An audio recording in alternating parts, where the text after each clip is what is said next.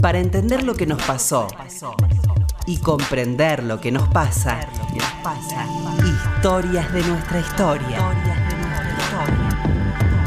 Con Felipe Piña.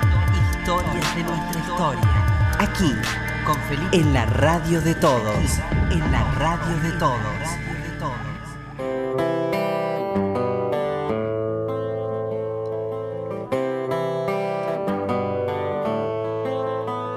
Hola, muy buenas noches. ¿Cómo le va? Acá estamos nuevamente en Historia de Nuestra Historia. ¿Qué tal, Roberto? Hola, Felipe. Buenas noches. Terminando la semana, comenzando el sábado con mucha paz y tranquilidad. Nada nos apura. Este, lo que no han hecho hasta ahora, por lo menos en términos legales Ahí está. y bien. burocráticos, no lo podrán hacer. Todo lo demás comienza el momento, fin de semana. Así que adelante. Eh, denos un poco de bola, eso sí, ¿no? Hasta, hasta ahora, por lo menos. Claro. Esta horita de, de 0 a 1. Y bueno, tenemos una querida invitada, Gabriela Mazú, ¿cómo estás? Hola Felipe, muchas gracias por invitarme. La verdad que estuvimos insistiendo mucho para que venga, este, porque nos, nos pareció hermoso el libro. Gracias. Gabriela es una persona muy reconocida, aparte dirigió el Goethe durante mucho tiempo, un lugar de cultura muy importante de Buenos Aires, aparte ha escrito ficción, ¿no? La Intemperie y otras cosas más. Y bueno, y este libro tiene un carácter, me parece, muy particular, ¿no? Es una, una larga entrevista, pero que tiene como eh, otro formato, ¿no? La forma de transcripción y Sí. como lo has contado, eh, que tiene que ver con una persona que nosotros acá queremos mucho y que hemos pasado mucho su música, que es Marilena Walsh, ¿no? Sí, el formato eh, es, es extraño en realidad, es un largo reportaje eh, que los editores eh, querían, o mi editora, que es Ana Laura Pérez, quería que hiciera eh, un entramado de ficción-realidad, ficción, no ficción, que, que novelara. Al principio intenté eso, pero me sentía, o sea, me sentía traicionando la, la palabra, Claro. esa gran palabra que cuando volví a leerlo después de muchos años me di cuenta que qué fuerte la, la- al leerla la oía Claro. digamos que tiene una, una oralidad muy parecido a lo Sí. que le pasaba a Borges no Claro. Borges escribía como hablaba Totalmente. y ella eh, escribía muy muy similar digamos el, el- el sonido esa oralidad que tenía el reportaje dije no esto no se puede tocar Totalmente. esa voz este, digamos, eh, un poco las circunstancias, ¿no? De cómo comienza tu vínculo y, y esta larga entrevista, en qué, en qué circunstancias comienza, ya por el 81, cómo fue eso, ¿no? Sí, en realidad comienza en, creo yo que fue en 1980, cuando eh, en circunstancias de que ella eh, viajó a París con Sara, Sara Facio, Su compañera. su compañera de, de toda la vida, y mm, eh, mi padre en, en ese momento era embajador ante la UNESCO en París, este, representando al- a la Argentina en ese momento, que era la, la Argentina de la dictadura Claro. militar. Eh, mi- yo sabía que yo vivía en Alemania, eh, yo en el 75 me gané una beca para, para hacer un doctorado allá y estaba haciendo un doctorado sobre Borges, en ese momento ya lo estaba terminando. Y mm, eh, me entero de casualidad que ella iba a ir y le, le- le- le exijo prácticamente Claro. a mi padre que por favor la invite. Yo sabía que eran amigos que se conocían. Y de hecho venía con, eh, con Sara, no solamente con Sara Facio, sino que también en París estaban Susana Rinaldi y María Herminia Claro. Entonces hizo una reunión eh, eh, memorable para mí porque María Herminia Avellaneda, que era la voz cantante, tenía un humor, un, un conocimiento de la historia de la televisión y saber contarlo que nos, nos reíamos muchísimo. Bueno, yo no hablé demasiado con María Elena, pero la conocí en ese momento, me impresionó lo, lo, lo callada que era, este, que esa especie de timidez que registra todo, esos ojos Sí. muy, muy, muy inquietos que parecen mirar a la lejanía, pero registran así con el, con el vértice todo lo, lo que está pasando. Y, y ella misma me, di- me dijo, ¿por qué no me llamas y tomamos un café? Dándose cuenta de que yo quería hablar, Claro. porque de alguna manera había intentado. Bueno, así nos vimos, fuimos a, a- dimos paseos en auto con, con Sara, con mi madre, este, y de- se- seguimos escribiendo. Poco tiempo después yo terminé eh, la, la tesis. Y, y un poco esa amistad o esa amistad en ciernes a mí me decidió volver o me ayudó a volver a la Argentina, porque no era un país a donde uno volvía teniendo una oferta de quedarme en Alemania, de entrar en una universidad y hacer una carrera universitaria allá. Eh, para mí fue muy, muy difícil esa decisión, ¿no? de hecho, me, atacó corporalmente. Yo tuve un surmenage que ahora se llama burnout, pero es el surmenage cuando tenés que decidir y no sabes, es el cuerpo decide por vos.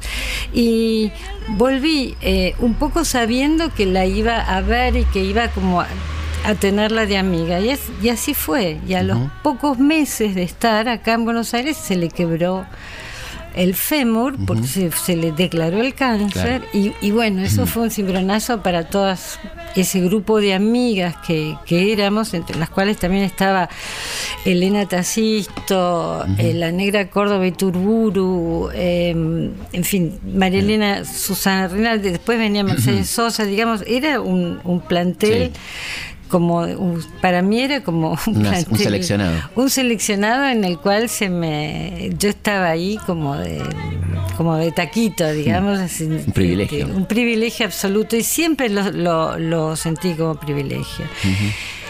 Y bueno el, a partir de ahí empezó una, una etapa realmente difícil para ella eh, ella siempre decía, yo he tenido mi propio proceso de reorganización nacional, refiriéndose al, al, fémur. Esa, esa metáfora histórica a mí me conmovía tremendamente porque era, hablaba muy bien de qué era también lo que le ha provocado el cáncer. Ella había dejado de cantar, de escribir, había dejado, digamos, solamente publicaba algún que otro poema, eso había sido todo, y el 81 es el quiebre de su, del, del, del digamos, de lo del compendio de su obra. Lo que conocemos de Marilena hoy, digamos, está eh, terminó ya en el 81. Las canciones para adultos, toda la literatura infantil, la, las canciones para chicos, la poesía, porque ella se, siguió escribiendo poesía. Y lo único que escribió fueron tres libros semi-autobiocráficos, o sea, Novios de antaño, Diario Brujo y Fantasmas en el Parque. Fantasmas en el Parque, que es una belleza, ¿no? Sí, es increíble, ese libro es maravilloso. Y, y bueno, empezamos primero empezamos como una especie de, de, terapia, ¿no? Yo antes había sentido que ella tenía muchas ganas de legar, que ya sentía que algo se había terminado. Digo, perdón, en esa metáfora que no podemos pasar por alto, ¿no? Este, en su propio proceso, efectivamente había habido algo que le afectó profundamente, ¿no? De ese proceso que, que ella definió también como el país jardín de infantes y todo eso, pero que te diga eso es muy fuerte, ¿no? Que tuvo su propio proceso. Sí, mm. sí, sí. El, en, digamos, había, había una confluencia, digamos, mm. también. La reducción de lo que era el lugar para la canción, para la juglaría, digamos. Eso pasó en la Argentina, le pasó a Pedro y Pablo, le pasó a, todo el mundo. Al, rock en general y también le pasó a ella. Yo pienso que para un cantante o para un autor, eso debe ser tremendo, no tener dónde, dónde salir. Bueno, más el contexto, ¿no es cierto? de tus amigos que se tienen que ir o que no están, o lo que sea, ¿no? Tal cual. Mm. Ella, Además ya había tenido ese, ese disco prácticamente protesta, como se decía en ese momento, ¿no? Las canciones para ejecutivos. Exacto. Que es un disco maravilloso, ¿no? Que tiene la oración a la justicia, todos esos temas. Y si no me equivoco es del 68, 69. Sí, por ahí, sí, sí. Sí, Onganía. O por Onganía. exactamente. Sí, exacto, que, le, que le, le, le reprochaban un poco que hubiera puesto el, palito del escudo echado raíz, porque, ¿te acordás? Sí, sí, claro. Gente que estaba muy atenta a esas cosas, sí, sí, sí, sí, sí, Bueno, es, este, pasa que muchas veces se, piensa que hay canciones que fueron escritas mucho tiempo después, como La Cigarra, tantas veces me mataron, ella se refería a los ejecutivos de la tele, tantas veces me mataron, pero se interpretó como tantas veces me mataron. Fue una canción emblemática, ¿no? Claro, y, bueno, pero eso me parece que es la conjunción del talento y la, esa, esa grandeza para percibir, digamos, el mal de época. Creo que si percibís el mal de época, percibís los males de época de todas las Lamentablemente reiterados en nuestro país. Exactamente. Entonces, eh, quizá hay canciones que se reactualizan, ¿no? Mm. No por responsabilidad del autor, sino por el contexto, ¿no? Y sí. Sería este caso. Seguimos en Historia de nuestra historia conversando con Gabriela Mazú y su libro Nací para ser breve. ¿Y por qué sentís que te eligió a vos para contar todo eso? ¿Cómo fue ese proceso, digamos, de, de esas confesiones, ¿no? Sí, no, no sé si me eligió, pero yo le yo, yo tenía muchas ganas, yo digamos, insistía mucho ya desde nuestras charlas en París, y esto cuándo fue, y esto cómo fue, y esto como estaba, digamos, como insistía casi casi perentoriamente. Tanto es así que una vez este María Hermina Avellaneda que estaba estaba ahí este dijo ay basta nena de sacar toda la mierda este, porque digamos era era y esto en qué año fue y esto cuándo fue y ella veía veía el, el interés este, el hecho de que yo estuviera pendiente. Además, habíamos hablado de literatura también. Proust, yo era muy ah. fanática de Proust, ella también. este, y, y lo que lo que ella sentía en ese momento era ganas de legar, de dejar dejar dejar testimonio. Había salido el libro de Alicia Duhovne en ese momento eh, en la colección Los Juglares y a ella no, no le gustaba porque eh, si bien lo había reescrito ella, María Elena era muy muy muy detallista y puntillosa cuando se trataba de, los reportajes, eh, lo había reescrito todo, pero lo que mostraba Alicia Duhovne era que alguien permanentemente la estaba interpelando por mal carácter. Eso salía en el libro. Y, a ella no, le gustaba eso. Sí, claro, de, alguna manera lo había respetado en la reescritura, pero, pero no, no tenía... No la representaba, digamos. No, no la representaba. Entonces, a, partir de... A mí me, me entregó el manuscrito de ella, el tipeado de ella de ese libro, me entregó, este, eh, bueno, me, dio todos sus discos, toda su música. Tengo los poemas manuscritos de ella. Ella tenía un cuadernito, ¿viste? De esos de hule negro, este, con líneas así rayadas, em, que había empezado a, escribir sus poemas, eh, los había pasado en limpio desde 1945. Entonces que ya con una letra todavía muy escolar. El uno con, con, una aureola, el 9 con una patita que... Increíble. y desde el 1945 hasta 1954, hasta las baladas, con, me, lo dio, yo, está ahí todavía, lo tengo. Eh, y entonces... Eh, yo sentí que estaba, eh, que había mucha necesidad de, dejar, del legado, de, que alguien se hiciera, se, hiciera cargo, digamos. Y em, paradójicamente no me hice cargo, porque no, no publiqué el reportaje en ese momento. Si bien ella lo, lo Eso te iba a preguntar, ¿por qué tardaste tanto en publicar lo que pasó? Sí, porque no me sentía escritora. Eh, no, no me, no. En ese momento yo, yo he hecho una, una tesis, una tesis este, que era muy académica y no, no tenía, digamos... de Borges estás diciendo. Sí, una, que fue la tesis de doctorado, pero a mí no me gustaba mucho como había quedado. Tampoco, en, en, ese momento empecé a trabajar en una revista de la Universidad de Belgrano que se llamó Vigencia. Sí, me acuerdo. De la época de Porto. Exacto, sí. Pero no, no, no me sentía a la altura del personaje. Y ella lo, lo corrigió mínimamente, porque si bien reescribió lo de Alicia Duhovne acá, no, me dijo, está bien, sin darle demasiada importancia. Y tal vez yo hubiese eh, esperado un poco de colaboración de ella, como que, mm. me empujara, pero María Elena era muy, era muy, leía algo, le gustaba muy bien nena y Y ya está. No, no, no te decía sos un genio, nada de eso, ni nada más lejos de eso. Y también coincidió con que yo empecé a trabajar en el instituto, donde se me abrió otro destino, digamos. Dejé total durante. Yo empecé a escribir recién en el 2002, 3, 4, por o sea, estabas totalmente abocada a Está totalmente evocada. una linda tarea, ¿no? Por esta parte. Bellísimo. Y una, una, programación extraordinaria. No, y de una formación para mí increíble. No hay nada mejor que percibir la mirada de otros sobre tu propio país, ¿no? Y, confrontar eso. Eso es una, una ventaja en un punto. Muchísimo, muchísimo. aparte uno, este, esa, esa cosa de hacer puente y de, mm. ver las necesidades mutuas y en qué se podía, qué podía ser interesante desde los dos puntos de vista, mí me fascinaba mucho, muchísimo. Y me dejé devorar por eso, ¿no? Claro. Pero bueno, aquí estamos con Nací para ser breve, ¿por qué ese título?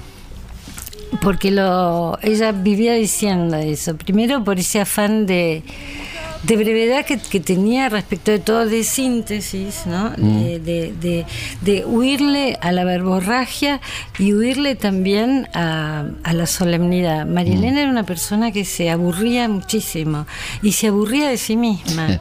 El hecho de que fuera cambiando tanto de, un género a otro género a otro también obedecía a su propio aburrimiento, obedecía también a la reducción de públicos. Ella era muy, muy sensible cuando, por ejemplo, no, no había más lugar para ese tipo de café concert, que lo dicen, lo dice.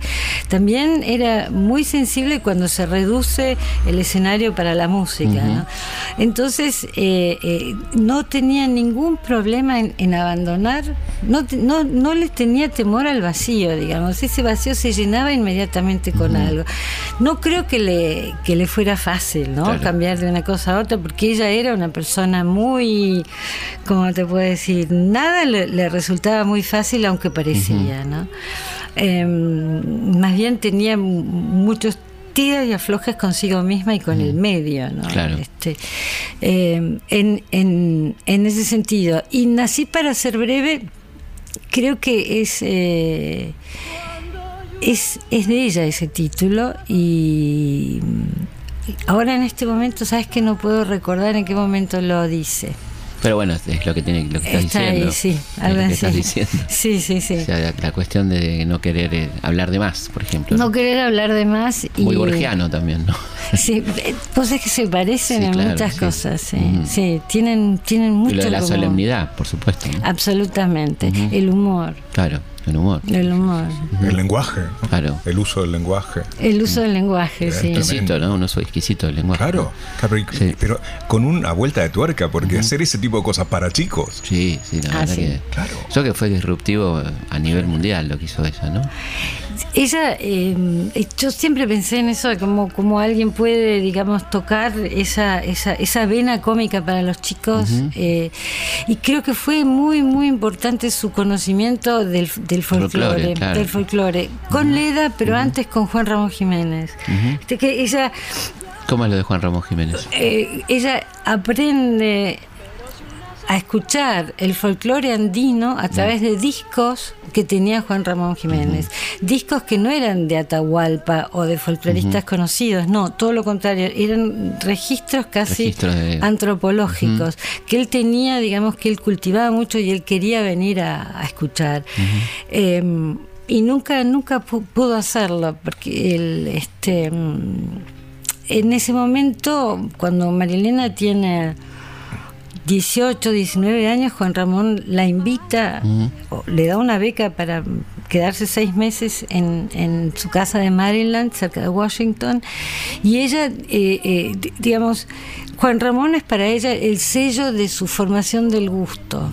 Ahí aprende a escuchar música, pero sola, por ejemplo, música, este, por ejemplo, Juan Ramón le decía, no tenés que escuchar a Rubinstein, tenés que escuchar a Horowitz.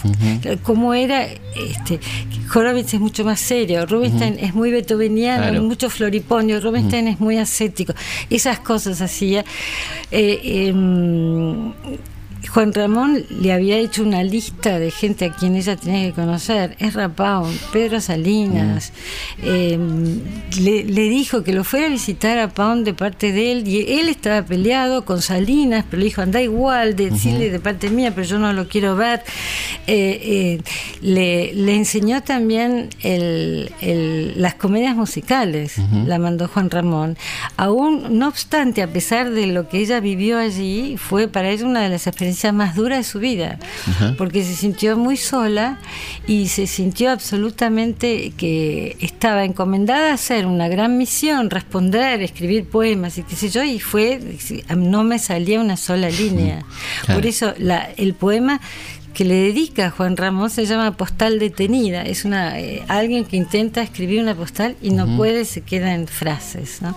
Eso es este mm, el, el, tema del folclore es importante para escribirle a los chicos, porque es la misma niñez, pero la misma profundidad. Y eso tiene, tiene muchísimo, tiene mucho de esa, esa como de sabiduría popular, muy sencilla muy, muy, muy fácil, pero a su vez muy muy profunda y hay que conocerla. Nosotros los, los porteños creo que no dimensionamos del todo lo, sí, bueno, el lenguaje de la balada, todo eso, ¿no? Es, sí, norteña. La chaya, todas esas cosas que, están también, ¿no? Lo que hacían ellas, que era impresionante, ¿no? Trabajo de recopilación también. Impresionante. Esa fue mm. Leda, ¿no? Leda, sí. Leda que fue mm. increíble. y, y, y, también las, las, las letras, ¿no? Ella eh, tenía una colección de canciones, este, versos populares, vidalas, que era increíble. También una colección de historia argentina, era muy lectora de Busaniche. Tenía todo, todo, todo, un estante entero de Busaniche. Todos los viajeros ingleses. Claro. Eh, bueno, venía una familia muy lectora, ¿no? Cuando vos contás la cómo era su casa en Ramos y todo eso, una familia donde circulaba mucho la cultura, ¿no? Muchísimo, muchísimo. Si bien era una clase media, media, eh, había realmente una iban al Colón, eh, pero no como cosa de prestigio, iban al Colón para escuchar música, sí, sí, porque claro, este, era una fiesta.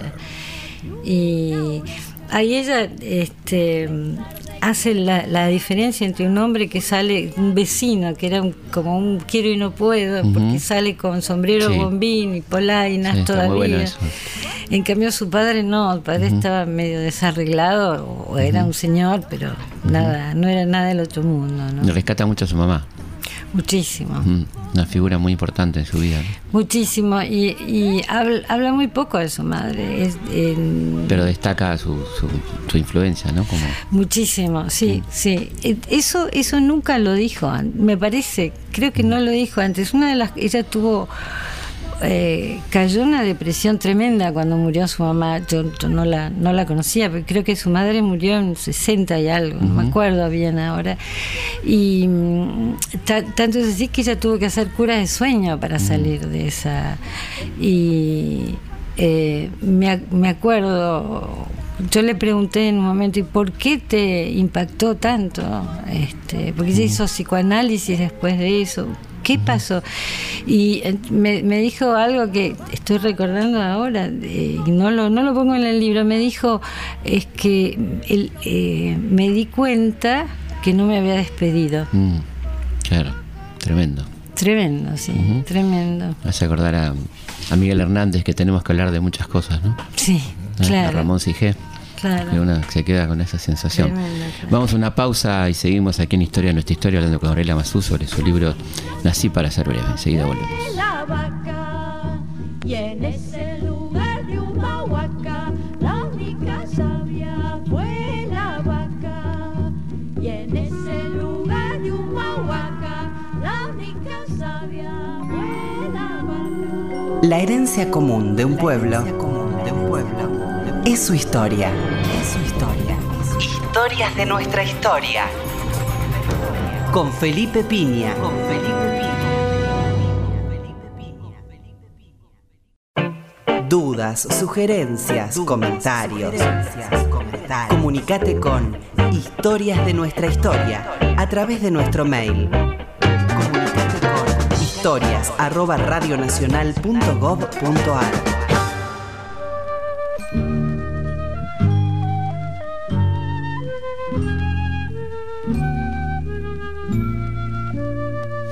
Seguimos en Historia, nuestra historia, conversando con Gabriela Mazú sobre su libro Nací para ser breve, nada más y nada menos que sobre Mariana Walsh.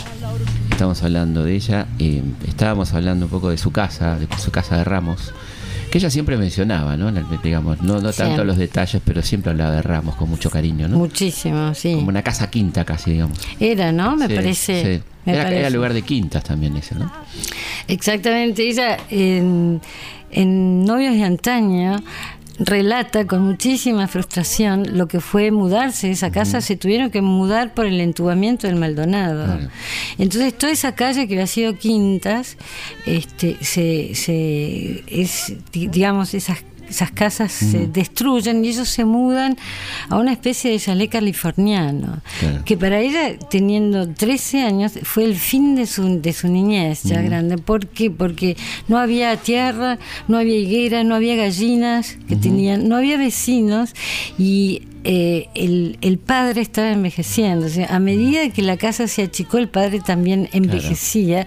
Y dice ahí que no entraba en la casa, ¿no? que no entraban, que el, el, la mesa de comedor era una mesa chiquita y mm. ahí no podían hacer los deberes. Y de alguna manera eso marca su entrada al, al al, secundario, ¿no? Claro. Este, y, y bueno, Em, pero pero su infancia de Ramos sí es algo como mítico, ¿no? Que debe haber sido así, así se destruye todo, ¿no? Aquí nosotros destruimos todo.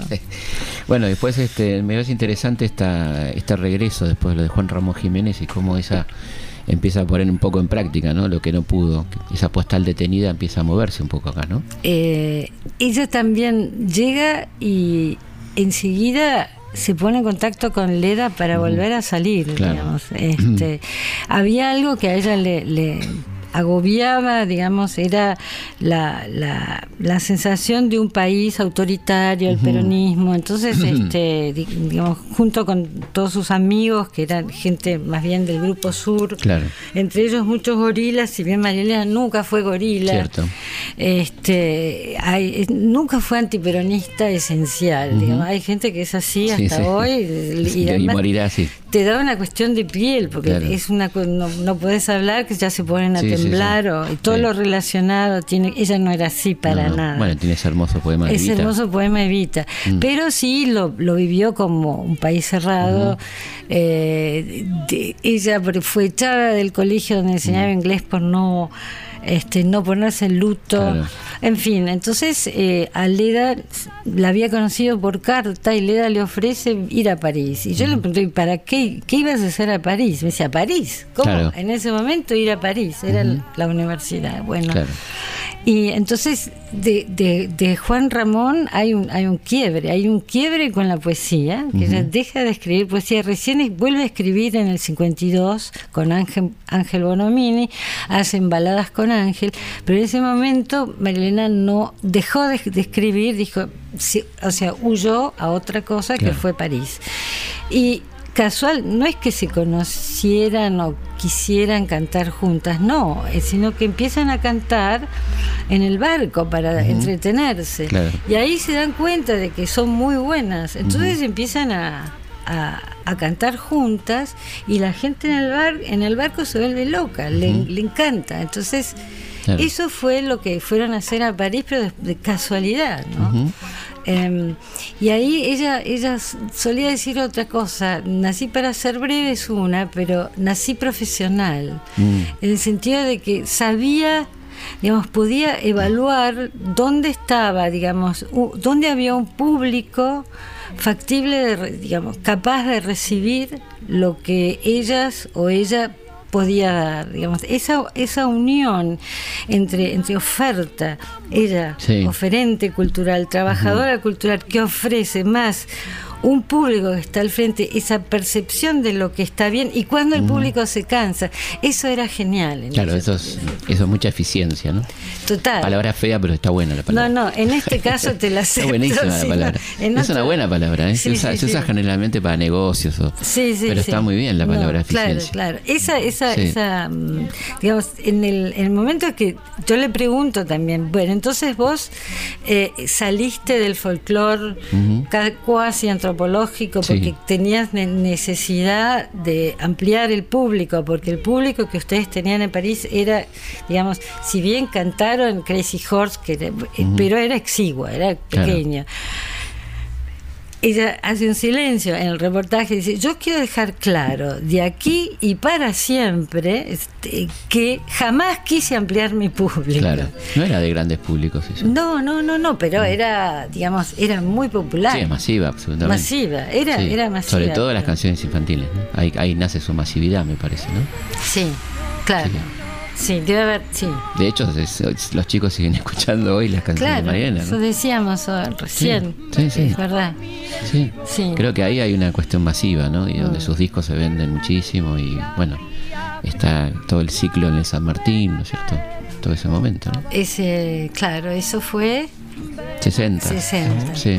Sí. ¿Por sí. qué se produce el paso de- del folclore a lo, a lo infantil? ¿Qué te contó ella de eso?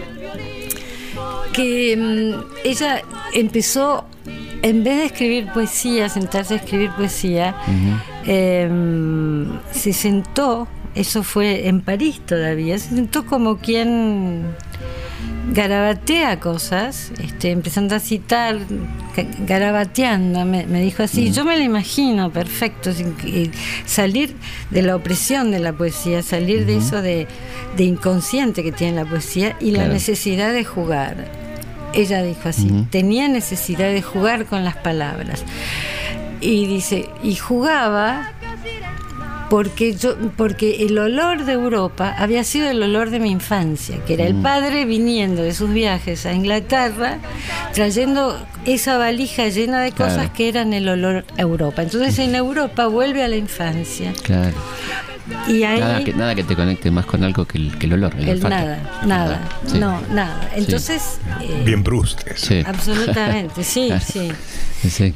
En- en- entonces, y, y dijo, yo nunca escribí para la infancia, yo escribí desde mi propia infancia. Y Mm. Qué eso buena es- esa definición. Esa ¿no? está así, la verdad Bueno, que y de ahí, de ahí también, la- volviendo a la eficiencia, digamos, la, la idea de cómo piensa un niño, cómo, cómo lee un niño, cómo escucha un niño, ¿no? Claro, claro. Por eso no, no, no tenía nada de nada de solemne, na- nada didáctico, Claro. no puro juego, puro Sí. juego con la palabra. Sí. Y era y como ella era muy dueña de la lengua, porque había empezado a escribir también haciendo versos satíricos sobre sus profesores en, en el secundario, lo que de- en Bellas Artes, lo que debe haber sido eso. Y yo omití preguntarle si guardó eso, pues debe haber sido desopilante. Sí, una persona con mucho humor, ¿no? Muchísimo. Muy irónica. Muy, muy- sí. En la Belgrano, ¿no? En la secundaria. La, este, el Be- Bellas Artes que ahora queda sobre las Heras y Rodríguez Peña, o quedaba por ahí. Ese, Era sí, eso que. Claro. ese edificio. Claro. Seguimos aquí en Historia de Nuestra Historia conversando con Gabriela. Bueno, esto, esto de. mm, Volviendo a, a su etapa de música infantil, que, que impresionante esa definición, que está buenísima. Sí. Desde. Eh, Porque sí, yo creo que desde. el gran problema es cuando se escribe para, ¿no? Exacto. que son en general cosas fallidas eh, la- la- y lo que lo que estamos llenos hoy que son guiños a los padres y todo eso que Sí. en ella no existe eso No, jamás. está, no. está desde la infancia pero es claramente destinado al público infantil no Claramente. no a que al padre le guste digamos este, Claro. O a los maestros. los maestros claro Y el absurdo, ¿no? Porque eh, vos sabés, cuando ella empieza con, en la televisión empieza con Pinky y con un personaje que va a tener que ver con su carrera, que es Pacheco, que Claro. es Osvaldo Pacheco, Sí. que también, que va a ser un maestro del absurdo. sí, pues O sea, en la película Claro. claro linda la película Eh, la que hizo María Hermina. sí sí a mí me gustó Yo no la vi. era canciones para mirar era Sí. sí, sí. Sí. claro que era un poco lo que hacía también el San Martín y Doña Disparate y Bambuco todo eso Claro, Sí, claro. que era Perla Santalla me acuerdo Perla Santalla era Sí, muy amiga de sí. ella, sí, sí, sí. y este no me acuerdo del elenco pero sí estaba Pacheco que hacía el, el- el que embrujó a toda la población. Ah, el brujito de el Burgos. brujito de Burgos. Sí, Ah, exactamente. Sí sí, Sí. Eh, bueno no digo y, que- y esa esa etapa fue una etapa larga no bastante larga la- Eh, la, la etapa, digamos, de, Infantil. de- de- la etapa infantil fue bastante larga. Claro. Sí, ella todavía seguía escribiendo, ensayando cosas infantiles en el año 79-80. Claro. Hay, hay, hay, este, gar- garabateaba mucho en su diario, tenía un diario que ahora lo debe tener Sara, este, y, y ahí había como em- comienzos de, todavía de, literatura de, cosas para, para chicos, pero digamos eh, fue yo creo que la etapa más larga. Claro. No, en realidad yo diría que la etapa más larga de ella es la, la de poeta. claro Eh, bueno, poeta fue siempre, ¿no? Nunca, nunca paró. De ser nunca, nunca. Nunca paró de ser poeta, ¿no? Trató de huir y ella tiene, digamos, unos, poemas muy, muy políticos en la época de la dictadura.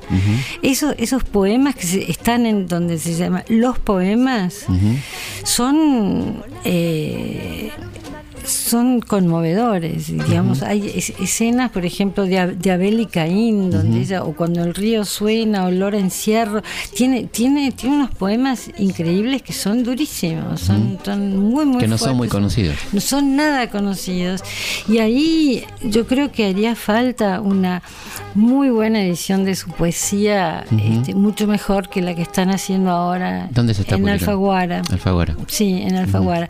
Por ejemplo, publicaron juntos eh, canciones y poemas. Mm. Y, ella se habría muerto. Se habría muerto porque eran dos cosas absolutamente distintas. Y esa, bueno, eh, eh, ahí puesta el giro este hacia la música para adultos, podemos decir, ¿no? Se da en un contexto político particular y ese disco tan tan memorable, ¿no? Sí, yo creo que influyó el, contexto político y la mm la efervescencia. Que bueno, había pasado cosas muy graves, ¿no? Ocho bastones largos, todo eso, ¿no? Tal cual. Que a todo ese grupo de gente lo, afectó muchísimo, ¿no? Mm, mm. Y creo que ahí medio aparece ese disco y esa, esos recitales, ¿no? Sí. Sí, que es este también otra otra mm, eh, forma del, del, profesionalismo, porque tuvo tenía un, quinteto, tenía un arreglador que en este momento no se, no me vuelve el, nombre, pero perdón, la audiencia. Ahora ya están en Wikipedia todos. Sí, claro. buscando. tenía era era eran eh, que le arreglaba sus canciones porque ella nunca había eh, aprendido música. Porque digamos la música o la ejecución de la música eran patrimonio de la hermana y el papá y el padre. Ella y cómo componía entonces con... la guitarra rasgando y cositas y, armando tiene como esa gran sensibilidad para armar digamos no son textos muy complejos. Pero no sé las formas chacarera de los gatos y, este los ritmos que usaba eran eran muy muy pegadizos y también usar las formas populares el tango la, samba la samba el twist el twist. Claro. Sí sí. Este el perro salchicha. Perro salchicha el primer texto surrealista después de Peralta Ramos sí, sí. es increíble. Y, el mundo al revés sí. Vamos a ver cómo es. sí, aparte es, eso, ¿no? Yo creo que mm, una diferencia que uno puede establecer es que hoy sería esto visto como un guiño a los adultos, pero en realidad está, está dentro del universo infantil absolutamente. Sí, y otra, otra cosa que vos decías em, de, las canciones para adultos, yo me acuerdo de ella sobre el escenario, porque eso lo, vi ya más grande, tenía los 18. Eh, me acuerdo que era muy, muy sobria, que te mm. hacía muy pocos movimientos. con un poncho general, ponchito. Con, un ponchito, pero también una vez usó un palazzo. Un palazzo, sí, cosas o un frac con una galera. Ah, esa no la sabía, mira. Hay, hay una foto, bueno, eh, y tenía, que era, que era, eh, yo me acuerdo que hacía como apenas movimientos y era muy, muy contenida.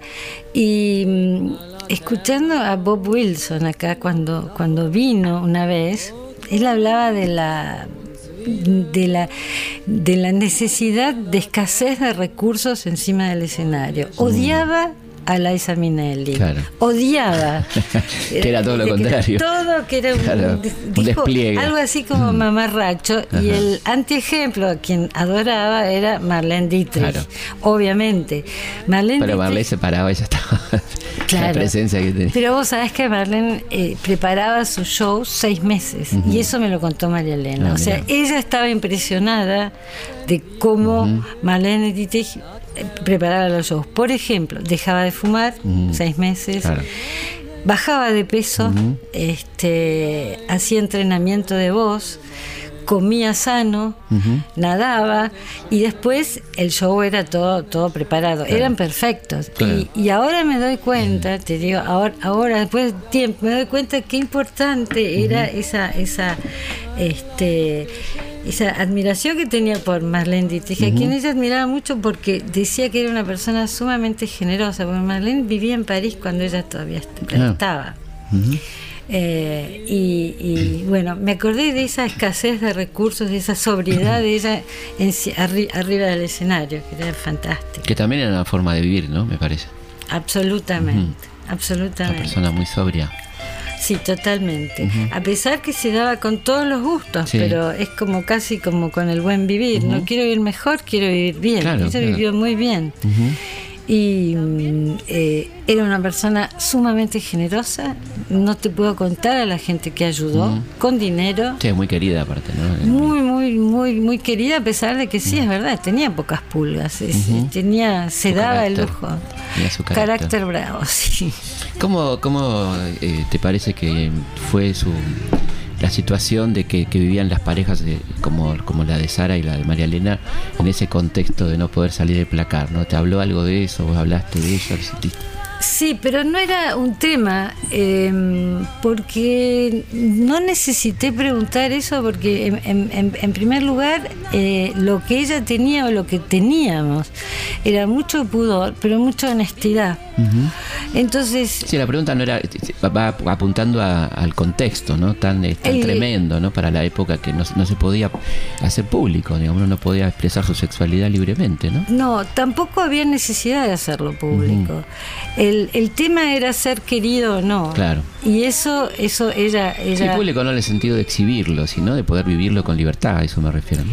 Bueno, de, de, de- yo no creo que hayan dejado de hacer en general algo en función de eso. Claro. Ten en cuenta que también hay algo ambiguo en la sociedad argentina. Algo.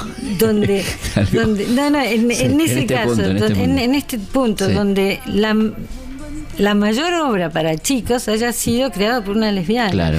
A nadie se le mueve un pelo por eso. Y en esa época no se le movía un pelo Claro. a nadie. Nadie se le ocurría ni a la iglesia, Claro. ni, ni. Claro, obviamente, si vos hablás del aborto, ya está. Sí, por supuesto. Si hubiese hecho una canción sobre eso, eh, supuesto. ya está. Sí. Pero tampoco tengamos en cuenta que ella venía de una familia liberal, liberal, Sí, liberal sí. Filo izquierda, liberal socialista Claro. si querés. Sí, sí, sí. Pero no mucho más allá. Por ejemplo, cuando cuando en el 2001, 2000, yo estaba eufórica con los movimientos sociales, María Elena no entendía. No, no, Claro.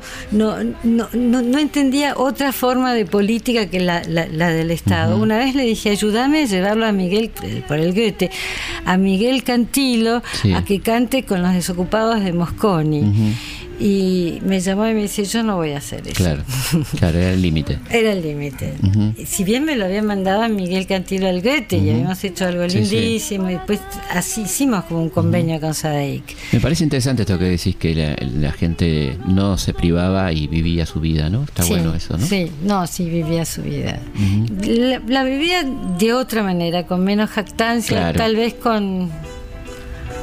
Sí, con, con más con más resguardo en, en- en un punto. Sí. Había más este menos intercambio, Claro, ¿no? sí. Cambio fugaz, Sí, como es este uso y costumbre ahora. Eh, y se vivía con más profundidad, tal vez. Si esto que digo es absolutamente reaccionario, pero no sé. No, no, no creo, no creo. Me parece que. No, no, me parece que no. que-. Estamos igual al horario protección al menor. Protección menor, ya lo, lo estoy Re teniendo tarde. el cuento. Re tarde estamos. estas cosas. Sí, sí, pero parece que es un tema que uno, uno habla porque me parece que, que es interesante, ¿no? Este, esta pareja tan larga, ¿no? Con, con Sara, Sí, ¿no? sí, imperdurable.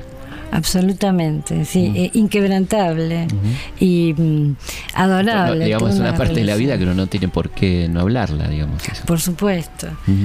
Eh, pero mm, en cuanto, porque se, me- se me hizo mucho esta, esta pregunta y de- pa- nunca fue una un, un- un tema para ella. Claro. La verdad nunca fue un tema, por eso no lo saqué ni Claro, lo... sí, sí, sí, no hace falta, pero digo, está bueno que no haya sido un tema, que lo haya, que haya vivido Sí. feliz, digamos, ¿no? En ese punto. Absolutamente. En ese punto sí. ¿Cómo fueron sus últimos años? ¿Cómo fue la, el final de, de María Elena? Eh, mm, No en, el lamentable- sentido, no en el sentido médico, sino ella, cómo estaba, como... Y bueno, se, se- hubo un momento en que, en que ya no pudo caminar, digamos, dos, un año y medio antes o dos años antes ya era muy difícil desplazarse Claro. y eso para ella fue tremendo, fue lo peor, digamos, porque de- la enfermedad había empezado así, había, había iniciado eh, como con una posibilidad de que le cortaran la pierna. Claro. Y si no le hicieron fue porque ella se negó, porque dijo, "Te- me muero, pero no me van a cortar, y menos mal. Y se sometió a millones de operaciones para poder caminar y lo que fue... Aprender a caminar otra vez había sido muy importante. Bueno, al final, los, los últimos dos años, este, ella había comenzado a despedirse y a dejar de ver menos gente. Si bien festejó su último cumpleaños, hizo varias reuniones. Sara, Sara se ocupaba mucho de invitar Claro. amigos y ella venía aunque fuera un ratito nomás. Estaba preocupada por el Parque Las Heras. Este, estaba preocupada porque hicieran esas cocheras Claro, las cocheras que iban a ser subterráneas. que iban a ser en 2010 y estaba bueno de hecho ubicó a sus fantasmas ahí en, en- en- en los árboles este y, y ahora cuando veo que ahora hicieron una refacción en el parque cortaron 40, sacaron 40 árboles yo dije este, por eso presenté mi libro en el, en- Claro. ahí digo hice una Sí. una especie de, de- de- de- eh, no sé como de Homenaje. Homenaje, sí, también, pero junté a la gente que estaba peleando por el parque, Claro. un poco para. Nada, éramos unos 50, no era mucho también, pero, pero bueno, me, me pareció adecuado presentar así el libro. Y. eh, por- porque ella ha- ha- había estado realmente preocupada y ese libro, como vos dijiste, es, es bellísimo el, el parque porque recopila un montón de recuerdos este, que la muestran a ella joven el parque. El parque cuando era penitenciaría, Claro. ella caminando con su papá por el parque, pasando en tranvía, este, cuando las eras tenía todavía, creo que era Boulevard. Boulevard, era Boulevard, sí, sí, totalmente. y, mm, y bueno, y siempre presente está esa, esa revolución contra la destrucción de, Bu- de Buenos Aires. ¿no? patrimonio. Exacto, es la guerra y la, la revolución, ¿no? Arrasando paredes y calles. Sí. Este, Claro que lo dice claramente. Claramente, y des- de- desde siempre, y además se, re- se reía de eso, ¿no? Como diciendo estos funcionarios que aman París, eso lo decía del gobierno Sí. de Macri, estos que se creen de París y que sé yo, no saben que tienen que salvar para que haya turismo, por ejemplo. Claro, sí, sí, sí. Este, y, y bueno, e- ese, ese último año se apagaba, ¿no? Lentamente, pero eh, ella se despidió. Eso fue bueno. ¿Cómo se despidió? Se despidió porque me llamó una vez y me dijo, te soñé.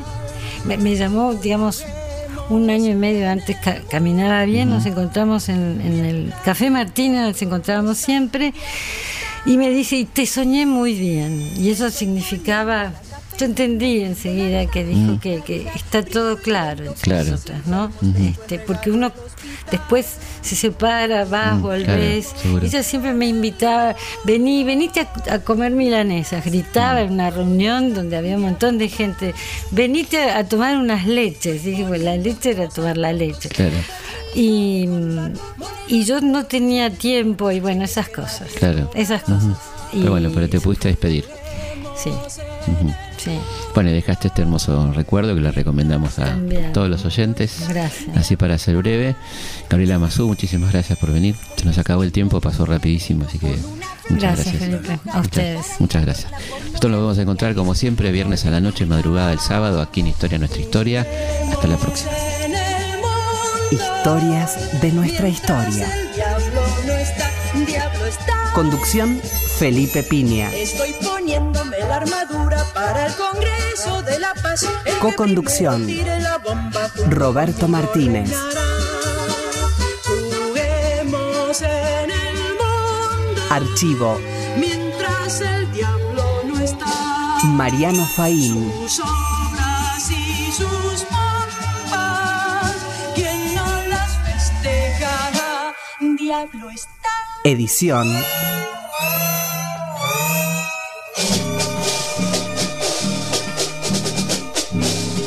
Martín Mesuti. Míreme, soy feliz entre las hojas que cantan cuando atraviesa el jardín el viento Cuando voy a dormir cierro los ojos y sueño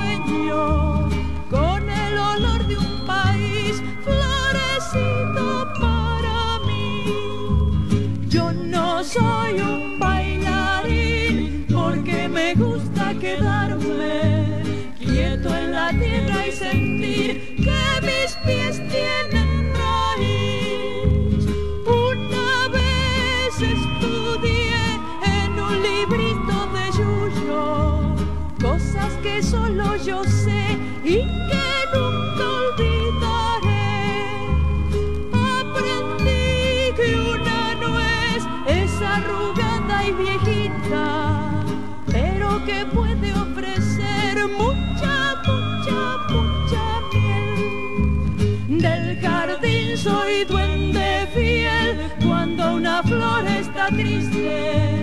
la pinto con un pincel y le toco el cascabel. Soy guardián y doctor de una pandilla de flores que juegan al dominó y después les dan la tos.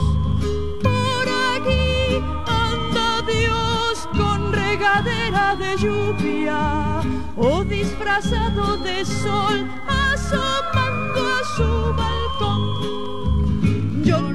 soy un gran señor, pero en mi cielo de tierra cuido el tesoro mejor.